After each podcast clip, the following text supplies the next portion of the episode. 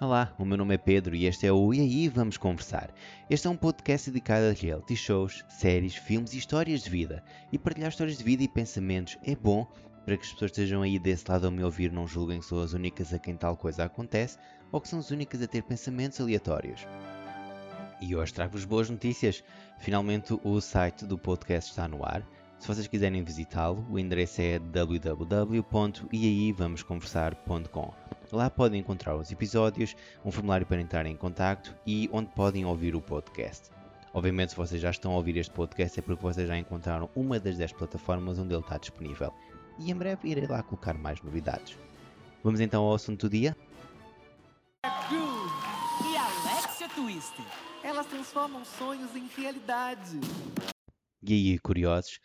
A frase que vocês ouviram, agora mesmo, acho que é a mais emblemática do trailer do novo reality show da Netflix.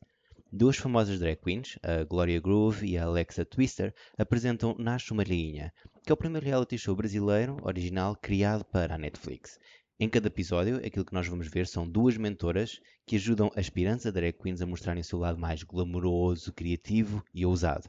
Elas também têm a ajuda de especialistas que ajudam os participantes a trazer a sua melhor atuação ao palco. Nasce uma Rainha é um programa inspirador sobre a liberdade, realização dos sonhos, diálogo, tolerância, diversão e atuações de perder o fogo. Mas é bom mesmo? Pergunto a vocês. Um ponto muito importante é que Nasce uma Rainha não é o RuPaul Drag Race. Não digo isto no sentido de dizer que um é melhor que o outro, apenas que têm objetivos diferentes. O objetivo do Nasce uma Rainha é ajudar a quem quer ser drag queen a melhorar, uma transformação que não acontece apenas por fora, mas também por dentro. No primeiro episódio, que foi o que eu vi antes de gravar este podcast, conhecemos Paola de Verona, ou Paulo Capistrano. Ele é professor, coordenador e criador do programa de ensino gratuito de inglês para a população LGBT. O English to Transform nasceu em 2015 e tem lugar na Casa 1, que é uma organização dedicada a ajudar e acolher pessoas LGBT expulsas de casa. Mas Paul, com um coração cheio de bondade, precisa de ajuda para mostrar o seu lado drag. O episódio mostrou de uma forma bastante sensível toda uma questão relacionada com a aceitação. A aceitação com o corpo, com o peso e também com a coragem necessária para se expor como drag. Um dos momentos mais emotivos foi quando foi questionado sobre se as pessoas já tinham visto as versões de Paola. Ele respondeu que não, que ainda não tenho visto a Paola, que não tem medo de nada.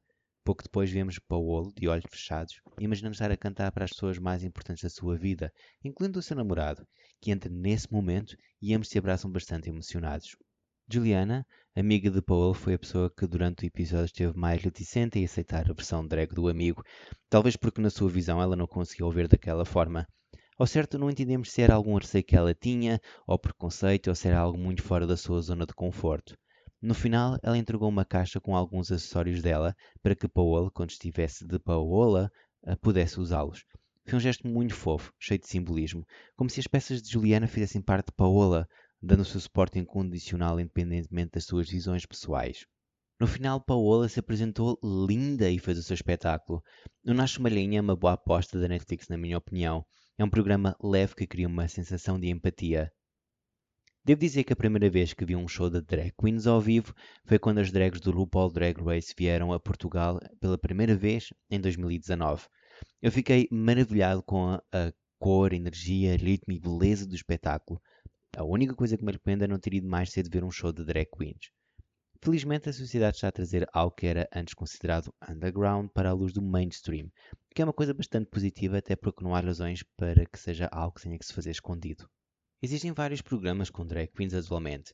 Temos o RuPaul Drag Race, talvez o mais conhecido de todos, mas existem outros como por exemplo o Drácula, que é dedicado a um nicho específico de drags do terror. E também outros menos conhecidos como por exemplo o Drag SOS, com uma visão humana de como a arte drag pode tornar as pessoas mais confiantes e ousadas em relação à vida. Acho positivo que mais e mais programas destes surjam nas TVs e serviços de streaming, a cultura drag é mais do que brilho e perucas, é também liberdade, confiança e aceitação. O reality show da Netflix Nasce uma Linha segue o mesmo conceito. Só então, se vocês tiverem a oportunidade, assistam pelo menos o primeiro episódio para tirarem as vossas conclusões. Bom, chegamos ao fim do nosso episódio. Não se esqueçam de subscrever este podcast na vossa plataforma de streaming favorito e ajudem este novo podcaster. Muito obrigado a todos e tudo de bom!